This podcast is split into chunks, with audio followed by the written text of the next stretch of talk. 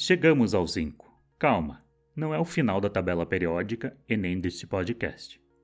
Não estamos seguindo a ordem alfabética. O zinco também está presente em uma mínima quantidade no corpo humano. Em uma pessoa de 70 kg, temos em torno de apenas 2,3 gramas de zinco.